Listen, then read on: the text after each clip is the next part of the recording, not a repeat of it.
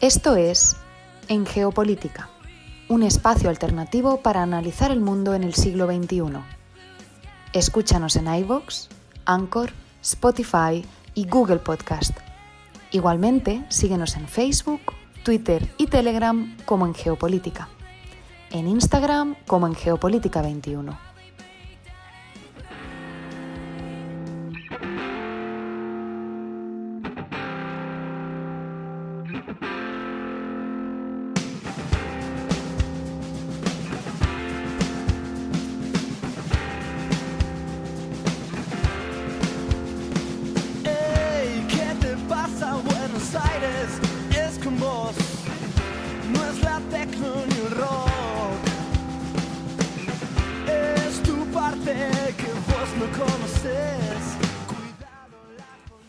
Y con El Diablo de tu Corazón, de Fito Páez, abrimos el programa del día de hoy, miércoles 17 de noviembre de 2021.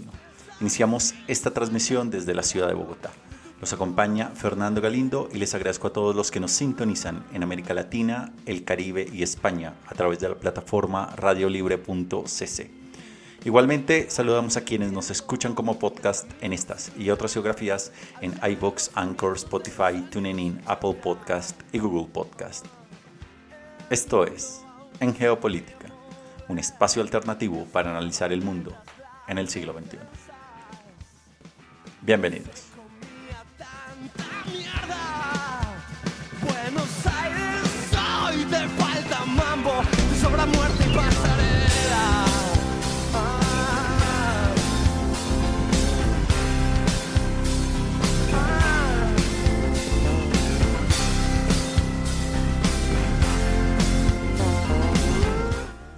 Y el programa del día de hoy, que tendrá una duración de media hora, nos va a llevar por un recorrido analítico sobre las principales coyunturas de la actualidad internacional, analizando los hechos, los protagonistas y los datos duros. Y nuestra sección En Contexto nos trasladará al fin del mundo, a la bella ciudad de Buenos Aires, para hablar sobre los resultados electorales en Argentina. Continuaremos con nuestra sección Lo que estamos viendo, que nos trasladarán a los Estados Unidos, China, Filipinas, Libia, la Unión Europea, Austria e India. Finalizaremos este programa de 30 minutos con nuestra sección Números Duros, que nos llevarán a la COP26, Bulgaria y Tailandia.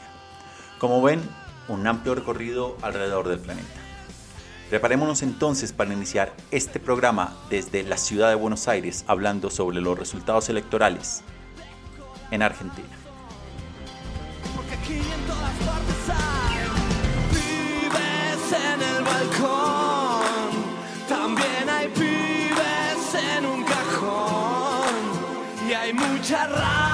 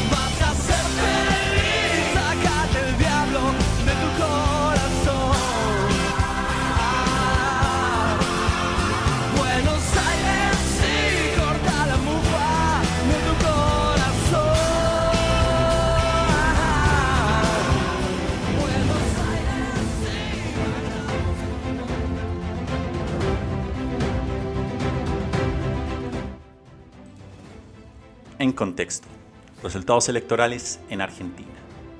Argentina es un país famoso por mil cosas. El tango por grandes de la literatura como Jorge Luis Borges o Cortázar, o por el fútbol de Maradona y Messi, solo por citar un par de cosas. es a su vez la tercera economía de América Latina y una potencia agrícola mundial.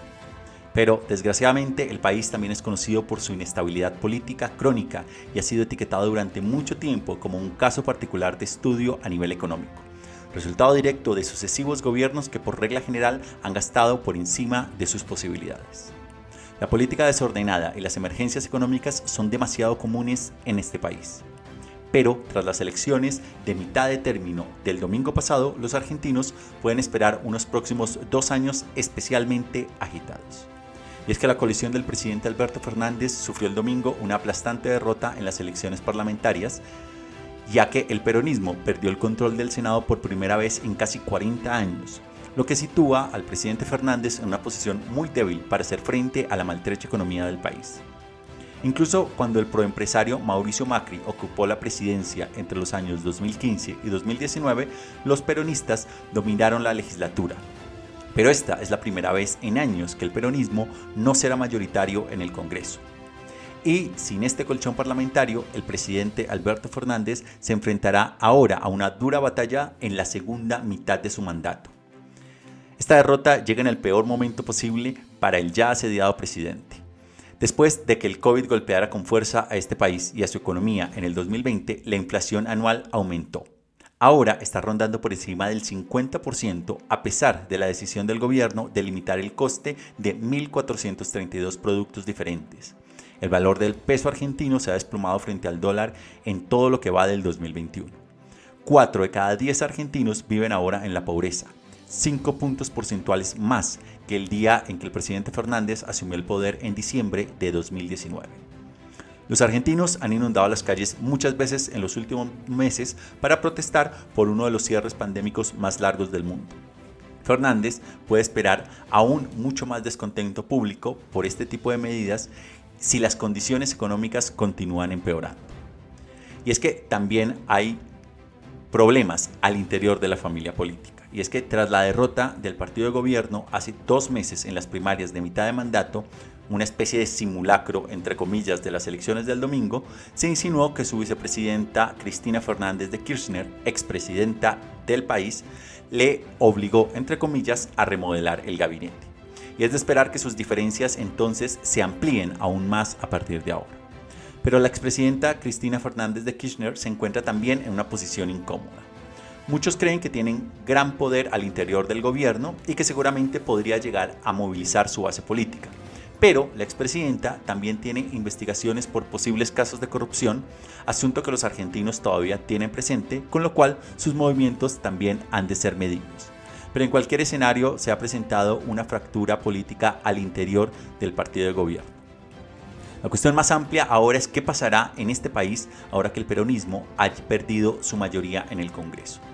La oposición lleva mucho tiempo afirmando que las políticas peronistas han llevado a niveles de deuda que provocaron una crisis, invitando incluso a la intervención profunda del Fondo Monetario Internacional, algo que no deja de generar gran controversia al interior del país. Aunque bajo el gobierno de Mauricio Macri, que fue de centro derecha, se solicitó uno de los préstamos más grandes en la historia del país precisamente al Fondo Monetario Internacional. Préstamo que ahora, años después, asume otro gobierno que corre el riesgo incluso de llegar al impago. En otras palabras, es un secreto a voces que Fernández podría dejar de pagar al Fondo Monetario Internacional 19 mil millones de dólares que vencen en marzo de 2022. Pero la oposición, ahora mayoritaria en el Congreso, podría incluso llegarle o obligarle a negociar un compromiso contra, en contra de su voluntad. En resumen, las consecuencias del impago al Fondo Monetario Internacional, que sería el tercero de Argentina en 20 años, podrían ser catastróficas para la economía. El crédito internacional podría llegar a agotarse, provocando posiblemente una corrida bancaria similar a la crisis del corralito de principios de la década del 2000, uno de los peores colapsos financieros del país. Y a eso hay que sumarle el cambio en las fuerzas del Congreso que han girado más hacia la derecha. Los votantes argentinos han demostrado su inconformidad en estas últimas elecciones. Y ahora el gobierno, la oposición y el país tienen dos años de gran inestabilidad política y controversia política para decidir qué hacer antes de acudir a las urnas para elegir a un nuevo presidente en el año 2023.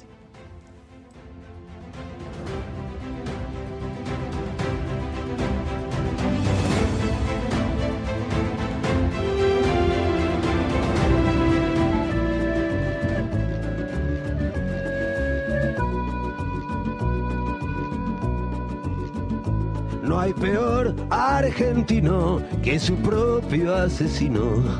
No hay argentino mejor si no hay otro peor. Si no tengo historia ni tengo tradición, será que no tengo memoria, pues ni mucho corazón. Si soy del interior, no estoy adentro. ¿Qué futuro me espera si gobiernan desde afuera? En la capital, combatiendo el capital, el orgullo nacional es ganar un mundial en la monumental. Uh, somos los argentinos en tercera persona. ¿Será que estamos en la lona que nos quieren boxear? Te digo quiénes son los argentinos de las argentinas. Los que se llevaron a ninguna parte o a las Malvinas. Oh. Pues si las islitas son argentinas y hablan inglés, ¿qué queda para los demás? De la parte de atrás. Somos los argentinos los que nunca vinimos. Y si no me puedo quedar, la luna y el río me van a llorar. Oh, ¿Viste cuántos países que ya no existen? Teníamos por costumbre las costumbres con gran dignidad y cuatro puntos cardinales porque menos no es cardinal. Ese es el punto argentino.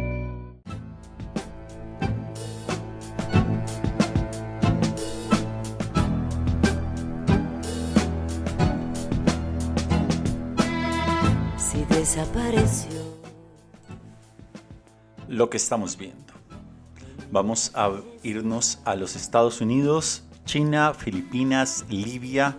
Volveremos a los Estados Unidos, iremos después a la Unión Europea y finalizaremos en India. Iniciemos en Estados Unidos, especialmente, específicamente en la reunión virtual que tuvo Estados Unidos y China esta semana. Que Joe Biden y Xi Jinping se reunieron cara a cara virtualmente el lunes por primera vez desde que Biden se convirtió en presidente de los Estados Unidos el pasado enero. Los dos presidentes tuvieron mucho que discutir. Las guerras comerciales, los Juegos Olímpicos de Pekín 2022, a los cuales Biden no asistirá, y cómo cumplir el compromiso conjunto de Estados Unidos y China sobre el clima hecho en la COP26. Pero sin lugar a dudas, el gran tema de conversación fue Taiwán. Un tema muy sensible para China y es que Pekín ha estado molesto con los Estados Unidos por el reciente apoyo público de la administración Biden a la isla que los chinos consideran parte de su territorio. Mientras que los estadounidenses insisten en que simplemente están haciendo lo que siempre han hecho desde 1979, que es ayudar a la defensa de Taiwán. La reunión virtual, que tuvo una duración de tres horas, fue, como se esperaba, cordial a pesar de las marcadas diferencias de opinión en muchos temas. Incluso se vio un efusivo Biden, quien consiguió incluso provocar alguna sonrisa de su homólogo chino.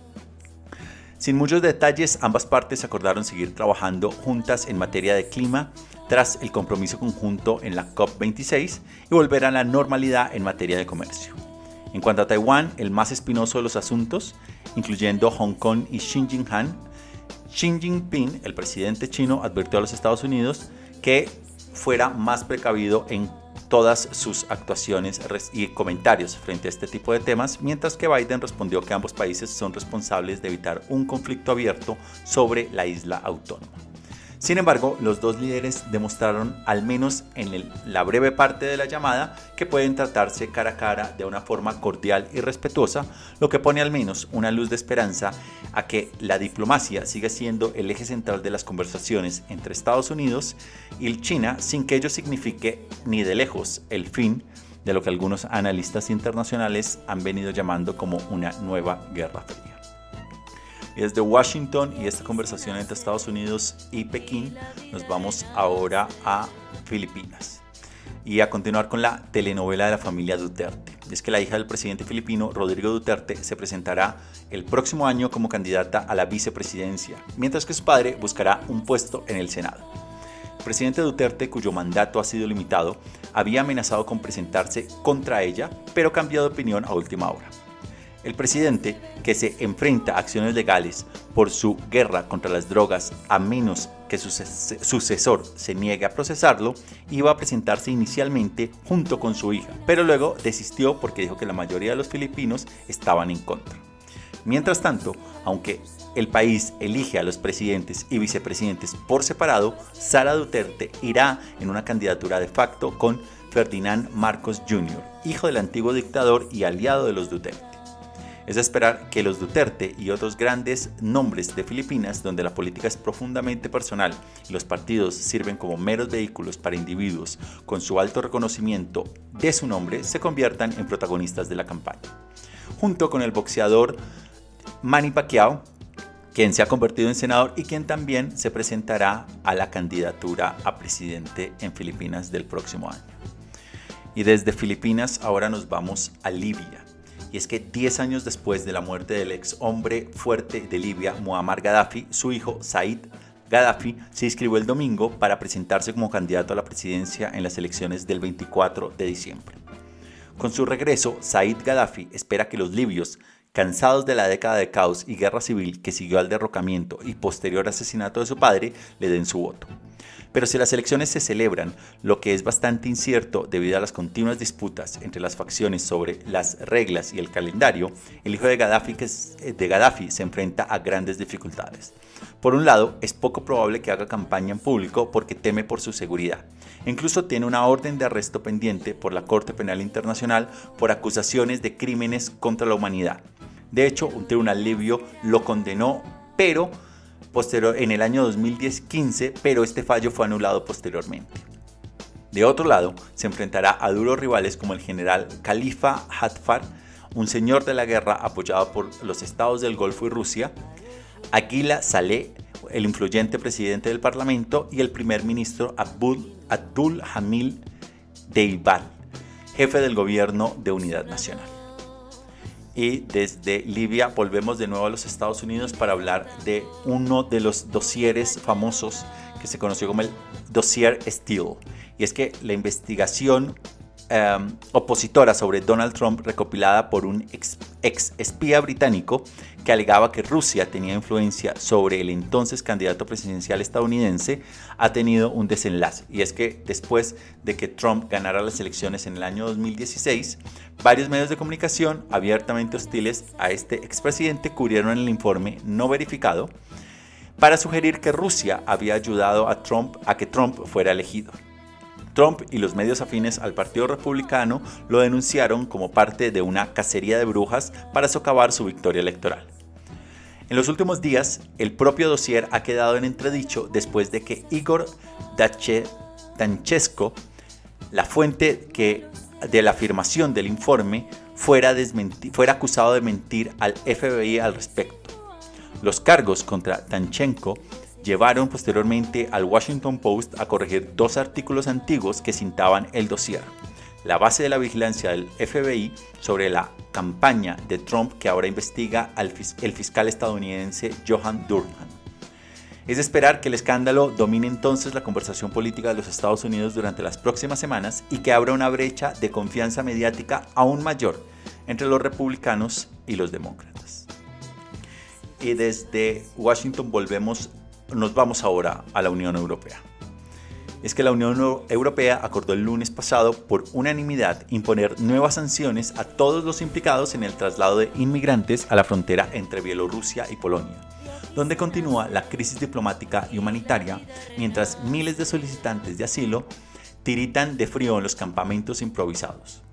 Bruselas afirma que el presidente Alexander Lukashenko ha creado deliberadamente esta crisis para contraatacar las sanciones de la Unión Europea impuestas en respuesta a la, reelección del año pasado y al desvío del vuelo de Ryanair este verano. Los informes muestran que Bielorrusia relajó las restricciones de visado para los inmigrantes, en su mayoría procedentes de Irak, para servir de punto de tránsito a los a quienes estén buscando cruzar la frontera y entrar en la Unión Europea solicitando asilo. Todavía no se ha decidido los detalles de las nuevas sanciones, pero es probable que se dirijan a funcionarios políticos, agencias de viajes y compañías aéreas. Lukashenko ha prometido contraatacar, pero no cortará los flujos de gas ruso que atraviesan su país camino a Europa. De hecho, el presidente Vladimir Putin se ha apresurado a rechazar esa posibilidad después de que Lukashenko planteara la misma durante el fin de semana. La pregunta sigue siendo, ¿cambiarán entonces las sanciones de la Unión Europea el comportamiento de Bielorrusia? Una respuesta muy rápida diría que no. Y hay también una nota al pie respecto a lo que está pasando en la frontera entre Bielorrusia y la Unión Europea. Y es que la actual situación ha hecho retomar un concepto de las relaciones internacionales denominado guerras híbridas, el cual hace referencia a un conflicto armado en el que o un conflicto en el que se utilizan toda clase de medios y procedimientos, ya sea la fuerza convencional o cualquier otro medio irregular como la insurgencia, el terrorismo e incluso otros más sofisticados mediante el empleo de las últimas tecnologías y en las que hay una influencia sobre la población civil. En este caso, el uso de inmigrantes sería considerado como parte del mismo. Es, en otras palabras, un nuevo tipo de guerra que viene y un nuevo tipo de concepto que viene manejándose a raíz de la crisis que está viviendo las fronteras de la Unión Europea y Bielorrusia. Y nos vamos ahora finalmente a la India. Y es que el Tribunal Supremo de la India pidió el lunes el cierre inmediato de Delhi, la capital del país. Pero esta vez la amenaza para la salud pública no proviene del COVID, sino de la niebla tóxica que contamina regularmente el aire de la ciudad. El gobierno de Nueva Delhi se ha declarado dispuesto a tomar medidas como el cierre total al tiempo que ha pedido a los gobiernos y las regiones vecinas que hagan lo mismo. Esta semana no habrá clases presenciales en las escuelas, los funcionarios del gobierno trabajarán desde casa y se ha instado a las empresas privadas a hacer lo mismo. Las numerosas obras de construcción de la ciudad también permanecerán cerradas durante tres días. Delhi sufre los gases de escape producidos por millones de vehículos, la quema de rastrojos por parte de los agricultores, las centrales de carbón en las afueras de la ciudad y las quemas de basura a cielo abierto. De hecho, según algunas mediciones, India alberga 13 de las 14 ciudades más contaminadas del mundo y en el año 2019 la contaminación atmosférica fue, fue el responsable de más de medio millón de muertes.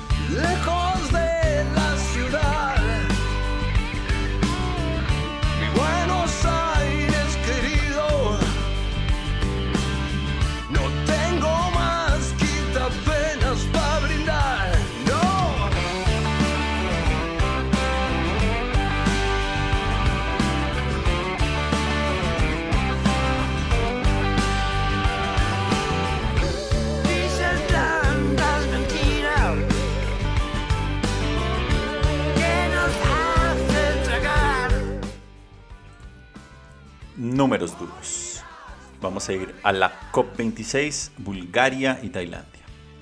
Iniciamos en Glasgow y en la COP26 y el número que nos lleva allí es 197. La cumbre del clima COP26 celebrada en Glasgow concluyó con un acuerdo de compromiso que por primera vez compromete a 197 gobiernos a reducir gradualmente el uso del carbón y a poner fin a todas las subvenciones a los combustibles fósiles. Los principales contaminantes y consumidores de carbón, China e India se opusieron a un borrador anterior que pedía la eliminación total del carbón, tal y como exigían algunos grupos ecologistas y la mayoría de los países en desarrollo.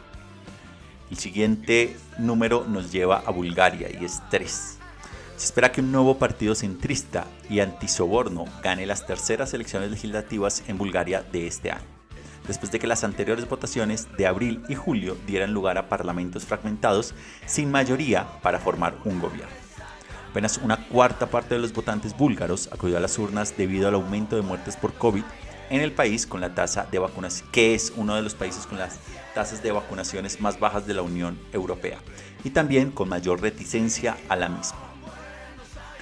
Y el siguiente número es 155 y nos traslada a Tailandia. Y es que al menos 155 personas han sido acusadas de difamación real, que conlleva a 15 años de prisión en Tailandia desde mediados del año 2020, cuando las protestas lideradas por jóvenes contra el gobierno pidieron por primera vez la reforma de la monarquía.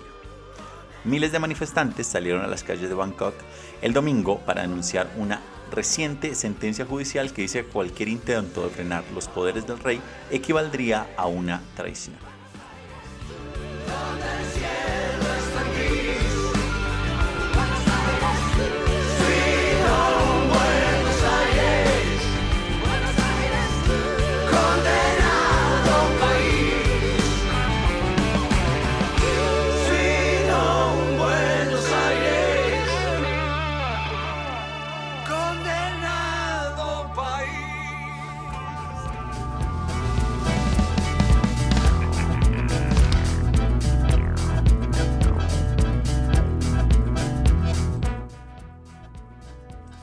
Bueno, y de esta manera llegamos al final del programa del día de hoy. Tuvimos un recorrido alrededor del planeta que inició en Buenos Aires.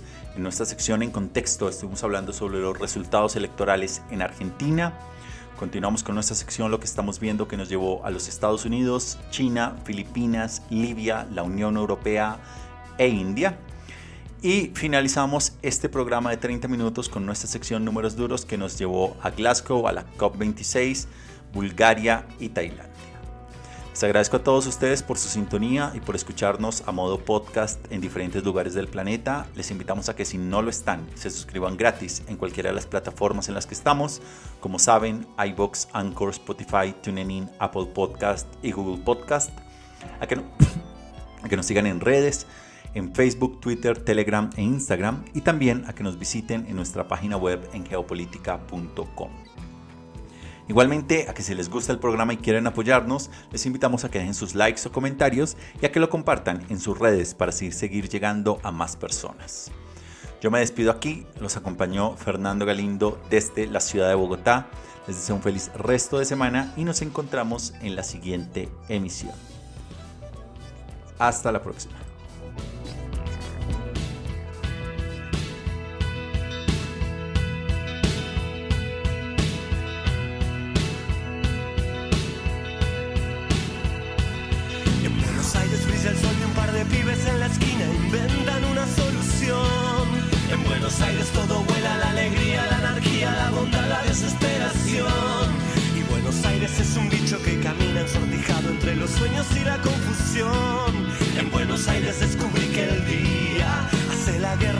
El amor.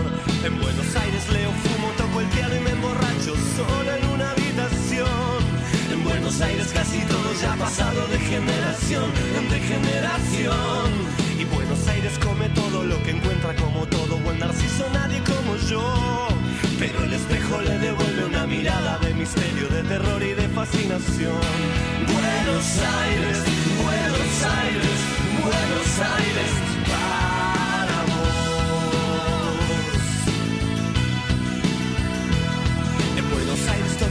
en un boliche planetario, salto y voluptuoso.